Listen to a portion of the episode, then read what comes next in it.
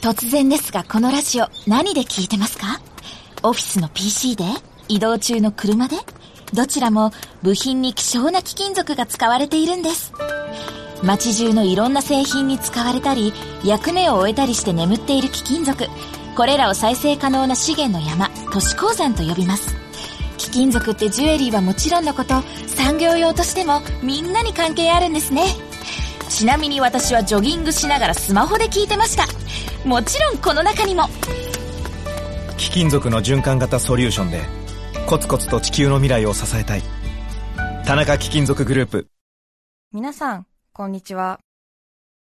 安住紳一郎の日曜天国アシスタントディレクターの亀山真帆です。日天のラジオクラウド今日は593回目です。日曜朝10時からの本放送と合わせてぜひお楽しみくださいそれでは4月28日放送分安住紳一郎の日曜天国。今日はメッセージコーナーをお聞きください。さて今日のメッセージテーマはこちらです。ちょっとした悩み。杉並区の A003627327 歳男性の方ありがとうございます。ありがとうございます。皆さんこんにちは。うちの家族は元号が変わる瞬間をさも誰かの誕生日かのようにケーキを買って祝おうとしているのですが この場合ケーキのろうそくに火をつけたら何を歌うべきなのでしょうか？君が代がいいでしょうか？それと誰がろうそくの火を消すべきでしょうか？悩んでいます。えー、えー、楽しい企画ですねそれは。ねもうケーキ買ったんですかね、えもう他人が何を言うこともないですけども。ー、そうですね。まあ身代わりということで。えーお祝いということでいいんじゃないでしょうかね、えー。いい時代でありますようにということで。そうですね。ねえ。うん、うんなんだろう。中島みゆき先生の時代でも歌ってみますかみんなでね。あそうね、うん。ー回る回るよ。時代は回る、ニュージーランドオークランドからいただきましたウリズンさん女性の方。晩秋のニュージーランド。あそうか南半球だからちょうど季節が反対ですーね。えー。晩秋のニュージーランド家の中に住む大量のコオロギに悩まされています。古い借家は隙間だらけでコオロギの侵入を止める術がありません。伏せていた鍋をひっくり返せばコオロギ茶碗を取り出せばコオロギシャワー室を開ければコオロギ棚から本を抜き出せばコオロギえ振り抜けばコオロギとにかく うじゃうじゃいます。ニュージーランドってそうなの？どういう家に住んでるのかしら？見つけ次第はいと捕まえてほいっと窓から捨てるというのを一日中やっていますがまああんまり意味はなさそうです。風情があっていいじゃないと思われますか？とんでもありません。彼らの鳴き声は家の中では反響してとんでもない騒音になります。虫の声は屋外からかすかに聞こえるからまたは屋外で聞くから風流なんですよ。洗濯機やコンロ冷蔵庫の後ろの壁紙がめくれ上がったところや壁と床の隙間から彼らのお気に入りらしくそこへ住み着いて夕方から泣き始めます。しょうがないなぁとうんうん言いながら冷蔵庫を動かしてコオロギを取って外へ出してもダメです。さっきのコオロギが新しいのかは分かりませんがすぐにまた占拠します。冷蔵庫の背中側に私の寝室がありコオロギの住処から枕元までは2メートルちょっと。寝る前に耳栓をしますが反響する音は防ぎきれるものではありません耳栓による圧迫感が不愉快で心地よく眠れません。秋のほんの数週間ですが毎年きつうございます。ちなみに我が家の居候はエンマコオロギの一種ではないかと思います。これが複数耳元で一晩中鳴いているんです。そう。そうですか。ニュージーランドの秋はコオロギの鳴き声が家の中にまで入ってきて鳴くという。へうーん確かに一匹外で遠く鳴いてるっていうんだったらまだねねえ。秋だなっていうね、うん。虫の音の秋っていう感じですけどもこれはっていうかちょっと家の手入れが ちょっととあれなのかな、ねえ。ごく郊外に住んでるとこれが普通なのかな？ーそうなんですかね。ちょっとわからないけど、まあそのままねね土足で多分入るだろうし家が、ちゃんとこう捕まえて外に逃がしてるっていううん、根気強くて素晴らしいですね。動物愛護の方ですねうちの住んでる部屋もはめ殺し風窓であの風。ちょっとこうなんていうんですかこう5センチぐらいしかこう窓が開かないっていうようなそういうような通気口っていうんですか。はい。通気口的な窓があって。ええ。で夏なんかちょっと空気入れ替えたい時にそこを開けるんですけどしかもこう網戸があって。ただ5センチしか開かないんで網戸の外側などは当然手が届かないんですけれども、えええそこにセミが向こう側から張り付いた時があってで延々そこで鳴きますでしょ。ものすごいうるさいんですよね。こっち側からこうねつっつく以外ありない,、ないですもんね。だからその網戸のすごい細い網の目からこう向こう側をつっつくしかないですもんね。なんかえねええ。鋭利な何かで。鋭利な何かでやるんだけども 最近の網戸はねものすごい目が細かいから、そういう超えられるものも特にないからであんまり強く叩くと今度は網戸が壊れますもんね。そうで意外にしっかりくっついてでこっちからの内側からの私が起こしてる刺激に対してもあんまり反応しないからもうどうしようかなと思って私もセミに負けないぐらい大声でこっちから「どいてくれ!」って言って ずっと言ってたんだけど、うん、もうちょっともうダメ？だったね。なんかあります？あと水かけるぐらいですね、あ水うねん、そうですね。デコピンデコピンとか。そう。そうデコピンデデコピンってやったけども結局網戸痛めちゃったらね、まあね。もったいないしというてかもったいないというか うん。あれだかと思っても最終的にはもう、うん。ん音で威嚇するしかないのかと思ってミ ーンが出て邪魔なんだよどいてくれ！せめて黙ってくれ。そうそうそうそう。ね。うん、あちょっと話大きくしてますからね。まさかそれをずっとやったってわけじゃないですよ、えーなん2分ぐらいやったってことです。市川市の心持ちさん44歳女性の方ありがとうございます。ありがとうございます。私のちょっとしたしかし積年の悩みは物の開封作業全般が下手くそなことです。例えばカップ麺外装フィルムの取っかかりに悩むところから始まり蓋はベリベリと斜めにおかしく破けてしまい付属の火薬の小袋のどこからでも切れますのどこからも切れることができずにハサミを探す羽目になり最後に入れる液体調味料を開け損じて着ているものを汚してしまうまでのフルコースを味わうことが多々あります。飲み物の蓋の開封も軒並みアウトです。古い記憶では給食の牛乳瓶の紙蓋やサイダーの王冠ラムネのビー玉から始まりジュースの缶のプルタブに関しては昔も今も苦手です。小さい頃は自分が子供だから力が足りないのであって大人になったら苦もなく開けられるようになると信じていたのですが今もペットボトルの蓋を開けるのに苦労しますしワインのコルクに至ってはもう瓶をぶち割ってしまおうと何度思ったことか。瓶詰めや缶詰に至ってはもう聞かないでください。難易度が高すぎて無理なのです。へえ。44歳の方ね。そうですか。そうね。毎回毎回失敗しちゃうのかな。それはちょっとうん頑張りたいね。確かにね。うん小袋の開封とかね、はい。もうびっくりするときありますよね、もうね、はい。あと私は魚肉ソーセージがなかなか上手に開けられなくてね、とっかかりのとこ全部ね失敗すると、もう本当つるんつるんのなんか、うん。引っかかりゼロの魚肉ソーセージがこう、ね、できちゃったりとかしてね。わかります、ん。ルマンドとかも開けるの難しいです。ルマンドねうん、確かに、もうほぼ粉々、ふりかけみたいになっちゃってね、ね最終的にはこう、うん、漢方薬飲むみたいな感じで、ルマンドを押し流すしかない時ありますよね、うん。はい。もう紙の上に一度出そうなんて、出してから、で折り目つけてから、ザザザザザザ。ってね、漢方薬か、これは。みたいな、うん、美味しいなんつって、何なんですか、こんなんで。何、ですか？どうですか？なんだこれは、気づいちゃった。気づいた。やばい。やばいよ。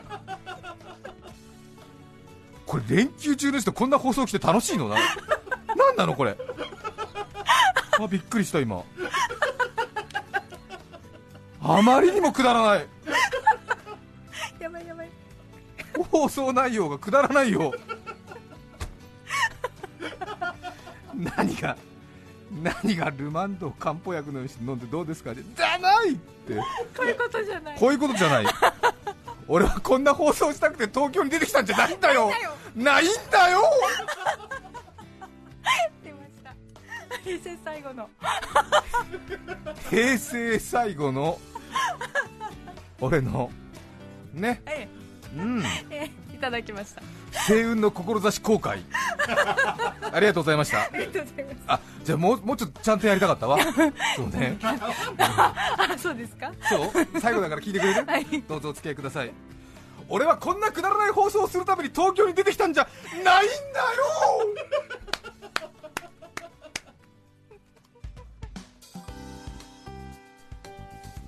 ちょっとした悩み皆さんからメッセージをいただいています新座市のきなこもちさん女性の方ありがとうございます。ありがとうございます。数年前から言ってみたいセリフをスマートフォンにメモしているのですが なかなかそのセリフを使う場面に出くわしません。はい。中でも私が一番言ってみたいのはいい知らせと悪い知らせがある。どっちから聞きたい？です。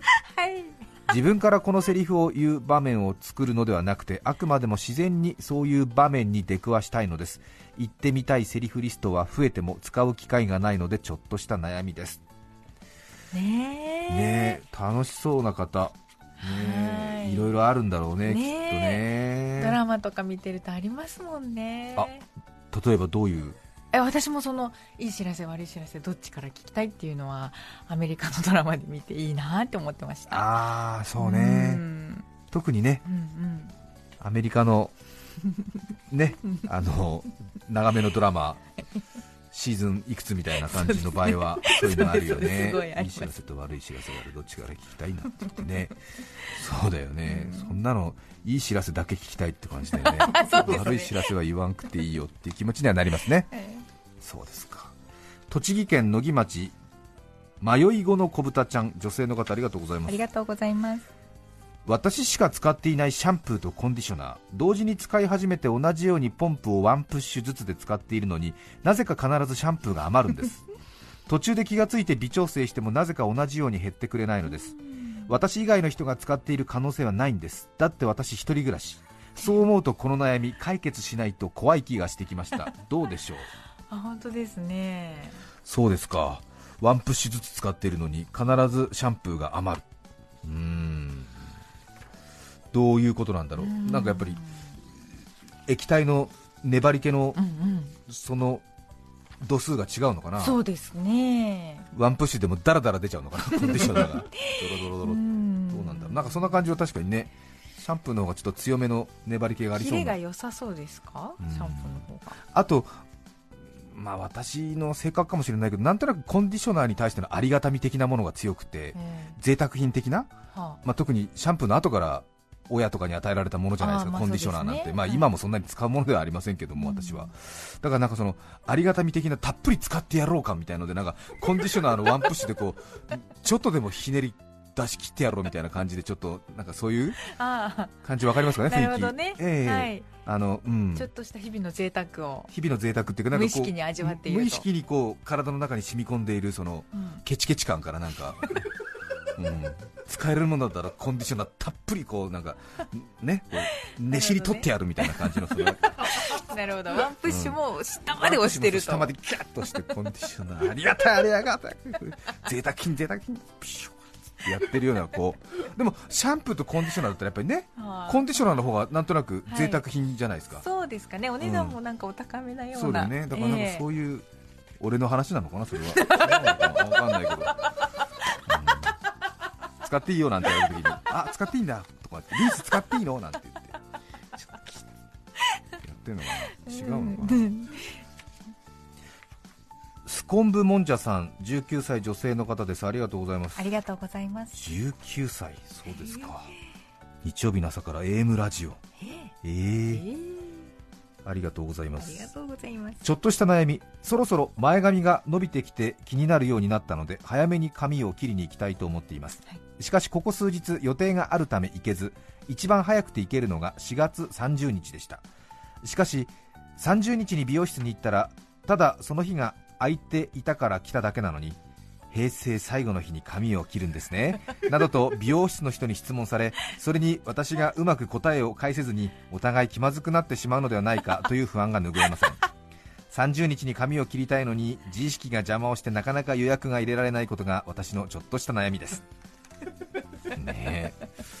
うん。ちょっとね早めにねえ。ー髪を切りたいのにちょっとねね自意識が過剰になっちゃってね。ですね。うん。いいですね。若い女性らしい感じで。そうですね、ええ。うんちょっとねええ。あの新学期に合わせて髪切ると張り切ってると思われて ちょっとだからずらしたい的なそういうことでね。あんまりこう皿のものとかを気に入るとちょっとさなんか張り切ってると思われるからこのうんちょっとずらすっていうね。ううんん。なんかこうオツのオツの方を取りたいっていう感じはわかる、うん。世田谷区の10代って感じがしていいね。いいですか？うん。ええそうそうそうそう、うん。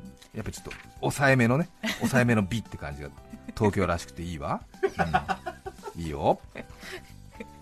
大阪府枚方市白ネギ水菜さん27歳女性の方ありがとうございます。ありがとうございます。先日友人の結婚式の二次会でやったビンゴ大会で令和と毛筆で書かれた額縁を当ててしまいましたその場では受けましたが家に帰って使い道がありません。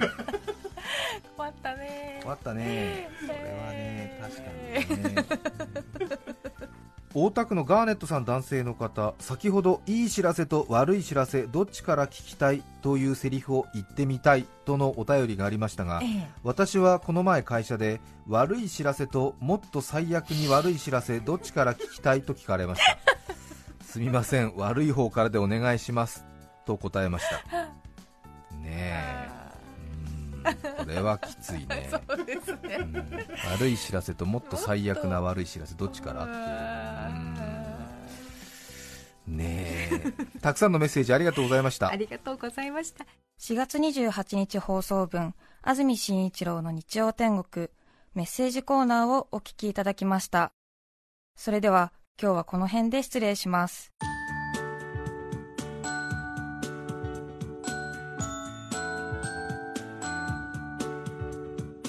安住紳一郎の日曜天国。運転中の方も多いと思います。よそ見をしては危ないよ。運転中と婚約中。お聞きの放送は TBS ラジオ FM905 AM954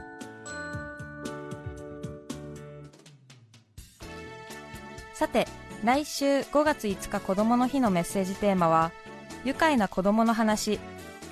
子供からのメッセージも待ってるよ。ゲストは仏像マニア、宮沢康美さんです。それでは来週も日曜朝10時、TBS ラジオでお会いしましょう。さようなら。安住紳一郎の TBS ラジオクラウドこれはあくまで試供品皆まで語れぬラジオクラウドぜひ本放送を聞きなされ954905